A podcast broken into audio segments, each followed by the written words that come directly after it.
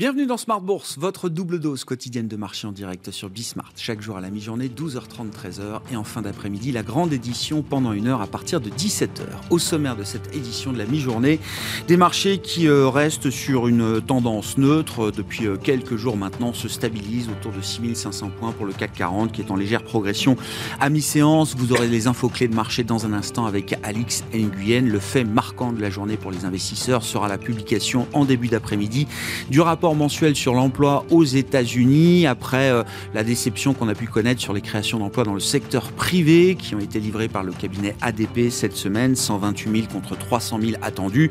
On verra ce que nous réserve le chiffre global tout à l'heure du marché du travail américain. Les économistes attendent en moyenne un chiffre de création d'emplois qui sera autour de 300 000 euh, pour le mois de mai et un taux de chômage qui restera sur ses plus bas historiques à 3,5%. C'est en tout cas ce qu'attend le consensus des économistes Réponse à 14h30 tout à l'heure. Et puis on suivra bien sûr la, la réaction de marché avec euh, des marchés qui euh, s'inquiètent un jour de l'inflation euh, persistante et qui continue d'augmenter et de l'autre jour qui peuvent s'inquiéter effectivement des effets récessifs désormais de cette inflation sur la dynamique de croissance future. L'équilibre donc sur les marchés. Nous parlerons d'immobilier dans cette demi-heure d'émission. Est-ce le début d'un retour en grâce pour l'immobilier de bureau, pour l'immobilier immobilier de commerce, on a pu voir quelques transactions alors sur des segments de d'ultra premium, voire de prestige, qui euh, affiche des prix euh, relativement élevés. Et je le dis euh, avec beaucoup de beaucoup d'euphémismes. Nous en parlerons avec Jean-Marc Peter, le directeur général de Sofidi, qui sera avec nous en plateau. Et nous reviendrons également sur les marchés financiers avec François Jubin, le président de Wise AM. Est-ce le moment de prendre des décisions d'investissement stratégiques? Est-ce que le pessimisme ambiant est suffisant pour prendre des décisions d'investissement aujourd'hui? Parfois dans ces phases de pessimisme qu'on peut prendre des décisions d'investissement qui s'avèrent intéressantes pour euh, l'avenir. Nous en parlerons donc dans cette demi-heure d'émission.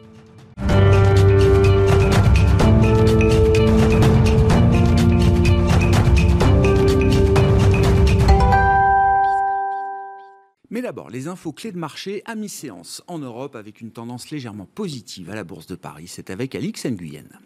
Le CAC est en légère hausse à la mi-journée. Pour rappel, la place londonienne est fermée à l'occasion du jubilé de la reine Elisabeth II. L'indice parisien trouve en soutien le net rebond de Wall Street hier, elle-même portée par l'enquête ADP faisant état de 128 000 créations d'emplois dans le secteur privé américain en mai, soit le chiffre le plus faible depuis avril 2020. Mais s'il s'agit d'un chiffre décevant en soi, il laisse aussi espérer que la, la Fed pourrait faire montre de moins d'agressivité quant au resserrement de sa politique monétaire. Les valeurs technologiques ont en tout cas su accueillir l'information, entraînant un rebond du Nasdaq. On retient aussi une nette progression du Dow Jones et le S&P 500. À noter euh, que cet après-midi sera publié le rapport sur l'emploi de mai aux États-Unis. Le baril de Brent recule encore, ce qui ne l'empêche pas de s'orienter vers une sixième semaine de hausse consécutive. L'OPEP Plus a annoncé hier une augmentation de près de 50% de sa production à 648 000 barils par jour en juillet et en août. Aux valeurs Aperam progresse. Le spécialiste de l'acier confirme être entré en discussion avec son concurrent espagnol Acerinox en vue d'un éventuel rapprochement. L'agence Bloomberg, qui a fait état de contact entre les deux groupes, indique par ailleurs qu'un éventuel mariage nécessiterait l'accord de la famille Mittal, celle-ci détenant 40% d'Aperam. Il s'agirait aussi d'obtenir le go de la famille March, première actionnaire d'Acerinox avec 18% de part. À Madrid, Acerinox est suspendu de cotation. Sanofi et EuroAPI voit vert également dans le siège du stock 600 de la santé ou la meilleure performance sectorielle en Europe.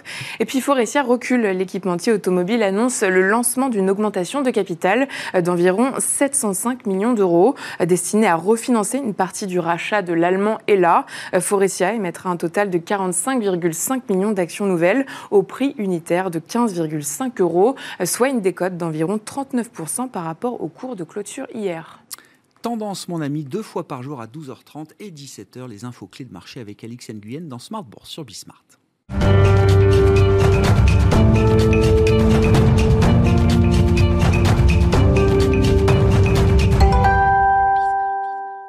Le vendredi, nous parlons des euh, enjeux euh, patrimoniaux et quand on parle de patrimoine euh, en France, l'immobilier a évidemment une place prépondérante. Nous en parlons avec Jean-Marc Peter, le directeur général de Sophidi, qui est à nos côtés en plateau. Bonjour Jean-Marc.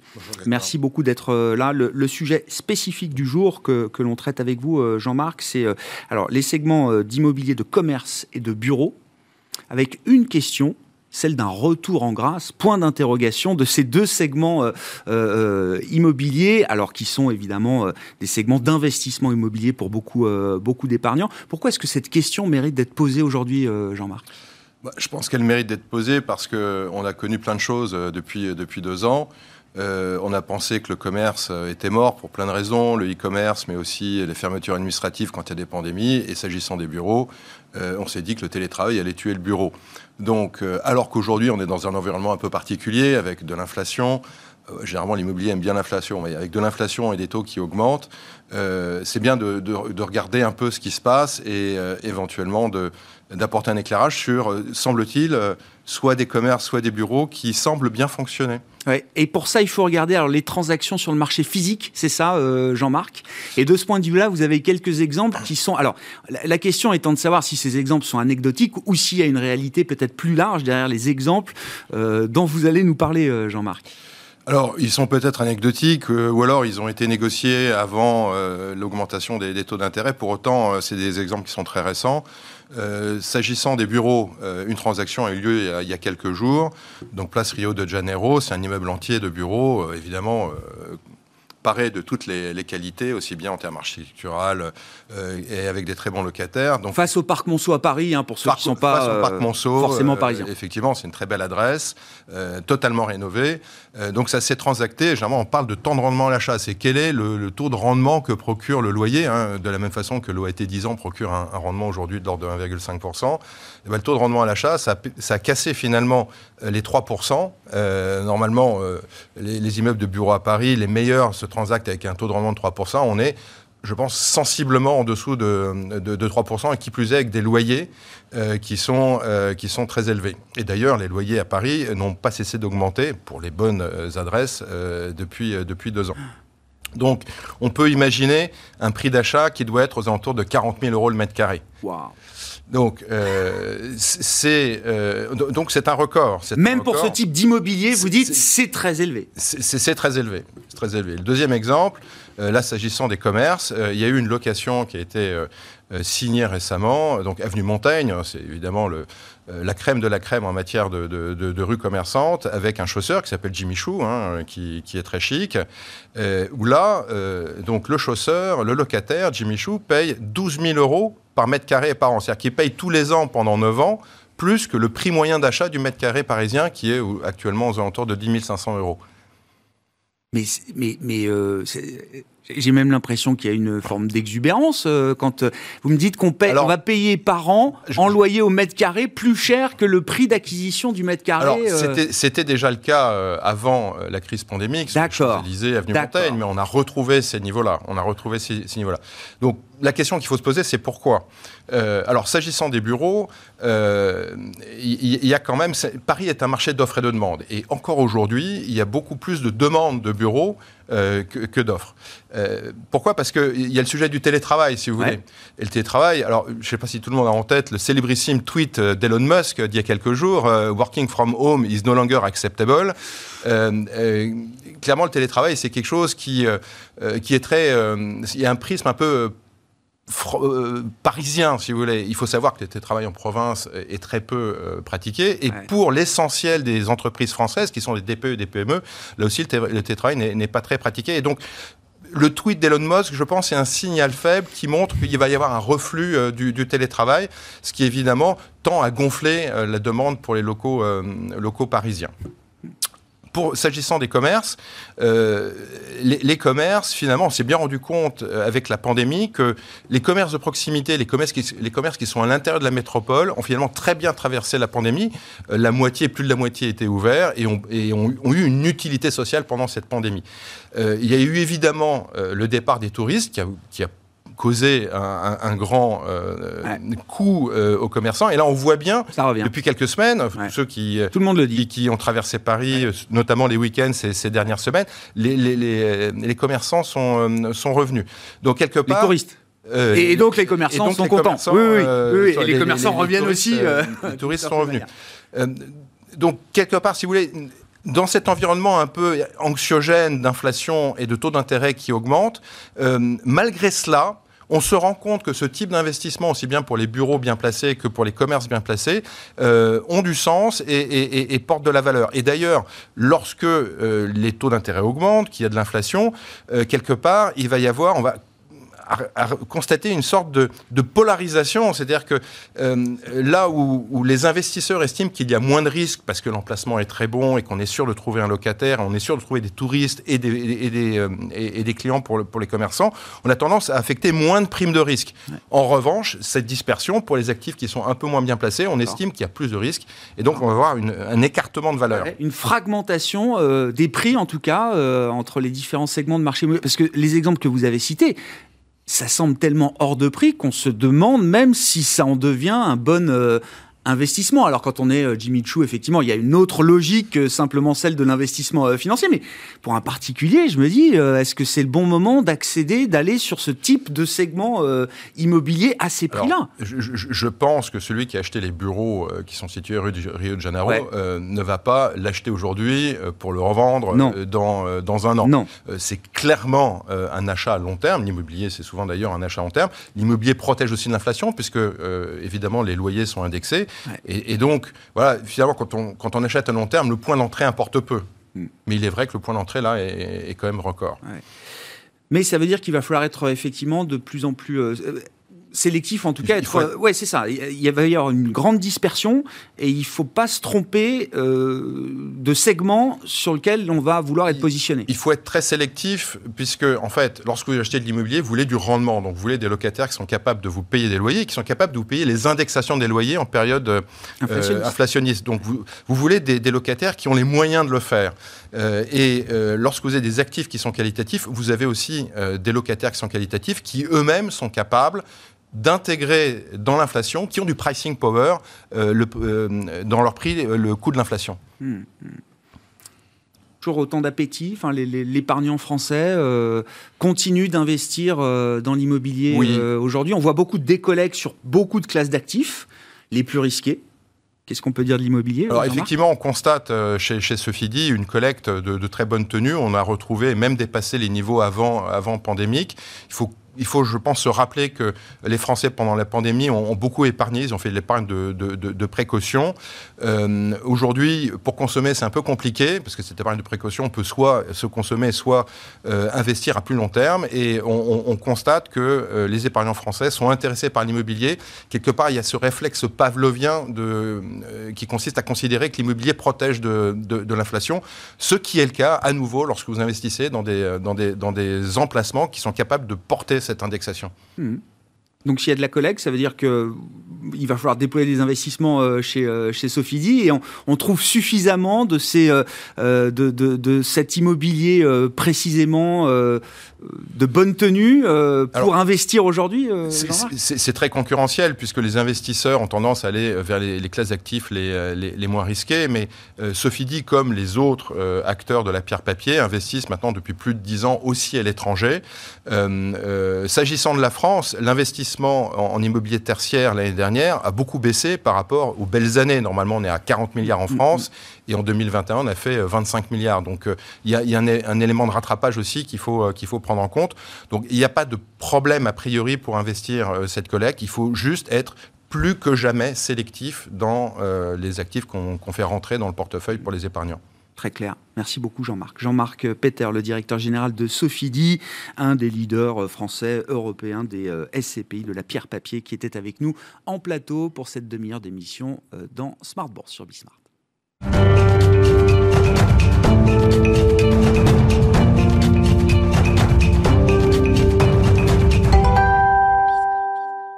Et c'est François Jubin qui est euh, avec nous, l'autre invité de cette édition de la mi-journée, le président de WiseAM. Bonjour et bienvenue euh, François. Bonjour, Merci beaucoup d'être avec nous. On va euh, se, focaliser avec vous sur les marchés cotés, les marchés boursiers notamment.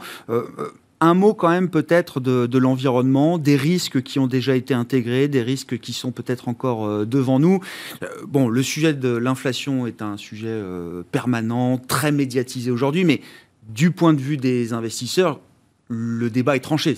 Tout le monde a compris que l'inflation était là, euh, qu'elle allait sans doute euh, s'installer pour euh, quelques temps, que les politiques monétaires allaient se normaliser, etc. Ça, c'est un débat d'une certaine manière qui est un peu passé pour les investisseurs.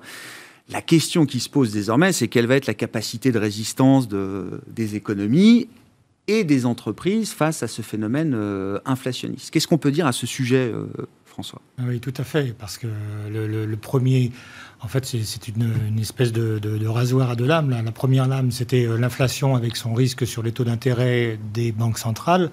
Et donc euh, ça, effectivement, vous l'avez rappelé, euh, ça a été pris en compte dans le marché et assez douloureusement sur euh, certains thèmes d'investissement. Je pense aux valeurs de, croissance, aux valeurs qui étaient les plus premium, qui, mmh. ont, qui, ont, qui ont souffert en fait de ce contexte-là. Et puis la deuxième lame, c'est que l'inflation, on le sait, ça joue sur le pouvoir d'achat, pour reprendre un terme qui, est, euh, qui a fait euh, les gros titres. Reste oui, bien sûr, dans, le, dans, la campagne électorale. Mais euh, économiquement parlant, effectivement, cette inflation, c'est une perte de pouvoir d'achat. le revenu réel aux États-Unis des, des, salariés est en train de baisser depuis six mois. Hein, donc il y a augmentation de salaire, mais moindre en, dessous de, de, l'inflation. Et donc ça, ça joue sur sur, euh, sur la consommation euh, à venir. En tout cas, c'est ce que euh, aujourd'hui, on, c'est ça qui nous inquiète et, et, on, veut, on veut vraiment savoir ce qui se passe. Alors c'est très compliqué de savoir ce qui se passe. Donc il va falloir attendre, malheureusement, pour le, il va falloir attendre sans doute le deuxième semestre pour voir les entreprises publier. Mais déjà, on peut, on peut noter que paradoxalement, les entreprises européennes ont euh, publié euh, au premier trimestre des résultats exceptionnels et des résultats qui ont été revus à la hausse par les analystes depuis le début de l'année euh, sur l'exercice 2022. Hmm. Donc ça, c'est un, sujet quand même assez paradoxal. on a un taux de marge pour les entreprises cotées. Alors, ce n'est pas l'ensemble de l'économie, mais c'est quand même un, les un baromètre. On a des taux de marge qui sont quasiment historiques. Oui, qui sont, euh, qui sont très élevés. Alors ça dépend des secteurs, ça dépend. Euh, euh, le Nasdaq, par exemple, on a des taux de marge qui sont extrêmement, extrêmement élevés, mais on a effectivement une profitabilité qui a été extrêmement bien maîtrisée pendant la période Covid. Alors aidée par les pouvoirs publics, bien entendu, mais quand même les entreprises ont, montré qu'elles étaient agiles et qu'elles ont su s'adapter. Et donc on voit que les, les, résultats des entreprises sont je parle des résultats attendus pour 2022, ah sont revenus à la hausse depuis euh, le début d'année. Donc, euh, fille de l'Ukraine, fille de l'inflation, fille. est-ce, que c'est, est-ce que c'est rassurant ou est-ce que le risque, euh, c'est que ces niveaux de marge ne soient pas tenables à l'avenir après une phase où. Effectivement, tout le monde avait un peu du pricing power parce qu'il y avait des soutiens ici et là, parce que l'épargne était conséquente, parce que la demande était, était là, se tenait bien, et que l'illusion nominale, comme on dit, enfin, c'est-à-dire que la, perte de pouvoir d'achat n'était pas encore dans tous les esprits, jusqu'à aujourd'hui en tout cas. Oui, alors il y a, des différences sectorielles. Parce qu'en fait, effectivement, quand on regarde les actions européennes, ou euh, pour prendre les 600 valeurs des actions européennes, euh, eh bien, on s'aperçoit qu'effectivement, il y a un gros contributeur dans les résultats, c'est le secteur pétrolier. Bien sûr. Ah, donc, euh, donc, voilà, donc on a les faits, il y a des, il y a des gagnants, il y a des perdants, euh, et puis il y a des gagnants qu'on n'attendait pas. C'est le secteur automobile, par exemple. qui a réussi euh, à, créer la surprise en, ayant des taux de marge qui ont... il n'y avait pas d'offres. Donc il y avait une demande qui était présente. On l'a bien expliqué, justement. Je trouve que l'exemple de l'automobile est intéressant parce qu'on n'avait pas d'approvisionnement en semi-conducteurs, le peu de semi-conducteurs qu'on avait, on l'a mis sur des produits à forte valeur ajoutée et c'est ce qu'on a vendu en priorité. Et puis les rabais, vous n'avez pas de rabais maintenant. Hein, vous n'avez pas de rabais. les loueurs de voitures font exactement la même chose. Ils, ils ont, les prix ont énormément augmenté sur les, locations de voitures. Donc, le secteur automobile a su tirer parti en fait de, de cet excès de demande par rapport, par rapport à l'offre. Alors, est-ce que ça, ça va être est-ce que tenable Tenable? Alors, bah, on, a, on a des analyses qui nous disent que maintenant, on est arrivé à un niveau élevé et qui voient sur, par exemple, sur le secteur pétrolier, des, des résultats en baisse pour pour, pour l'exercice à venir. Mais d'autres secteurs vont être plus, plus résilients. Et, et, et donc, aujourd'hui, on a des marchés qui ont intégré quand même la partie taux d'intérêt, on en a parlé, et puis qui ont commencé aussi à intégrer la partie euh, euh, croissance. Ouais, L'impact de l'inflation sur la croissance et, sur les, bénéfices des entreprises. Donc aujourd'hui, ça se paye, le, marché en, global, ça se paye 15 euh, fois, euh, non, euh, je suis à voilà, 12, mes antisèches me disent 12,7 pour le, le, stock 600 Le stock 600 pour 2022. Et puis le jeu de, des, du secteur pétrolier qui va voir ses résultats partir à la baisse et puis d'autres secteurs qui vont plus être plus résilients fait que globalement, ben, on attend 6% de croissance pour 2022. 2023. C'est très peu. C'est très peu. Donc, quelque part, on n'a peut-être pas intégré totalement les choses. On sait que les entreprises mettent du temps euh, à, sans doute à, réaliser euh, le fait que bah, l'activité est en train de, de, ralentir. Mm. Euh, on va voir ce que vont nous réserver les publications trimestrielles du, du, mois de, juillet. Bon, aujourd'hui, 6% de performance économique attendu sur 2023, c'est pas des anticipations extrêmement folles. Mm. Donc euh, euh, finalement, c'est peut-être pas le, pire n'est peut-être pas. Alors c'est ça, le pire n'est peut-être pas certain. Voilà si effectivement une, partie des risques euh, est euh, intégrée, euh, bon, il y a toujours des incertitudes sur l'avenir, mais une partie des risques est intégrée, est-ce que c'est le bon moment de voilà, garder la tête froide, de, de s'intéresser peut-être à des décisions d'investissement un peu stratégiques Je le disais en introduction, c'est dans les phases un peu de pessimisme exacerbé que c'est souvent le bon moment de prendre des décisions, en espérant que ce soit les, bonnes, évidemment, pour euh, euh, des investissements performants sur, euh, sur l'avenir. Alors, ce qui est vrai, c'est qu'il faut toujours garder la tête froide. Oui. Ça, c'est une certitude. Et, et, ce qui est vrai aussi, c'est qu'il il faut se méfier d'une attitude qui consisterait de dire j'attends de voir une amélioration sur les résultats. Pour pouvoir investir. Parce que si on attend, euh, bah, ce, sera, trop tard. Donc finalement, c'est quand euh, c'est dans les eaux troubles eh qu'on euh, trouve les, meilleures affaires. les prix bougent avant les résultats. Hein. Les prix bougent avant les eh résultats. Et ça va très vite. Eh Et ça va très vite. Vous avez vu Netflix, hein, bon, Tesla qui a, aussi pas mal corrigé. donc il, faut, il, faut, il faut avoir du courage, il faut avoir de l'horizon devant soi. Et une fois qu'on a ça, bien, en regardant euh, quelques chiffres, bon, on s'aperçoit que le marché a quand même euh, mmh. euh, aujourd'hui est, assez intéressant. Qu'est-ce qui vous paraît opportun de faire? Alors évidemment, hein, chacun a son profil de risque, son, profil d'investissement et ses objectifs, mais quelles sont les, quelques recommandations types, ou en tout cas quels sont les, investissements types là, qui vous paraissent intéressants aujourd'hui Alors nous, on a une, approche très internationale. Mmh. Euh, et euh, aujourd'hui, on a envie d'avoir euh, trois sur la partie action trois trois grosses idées.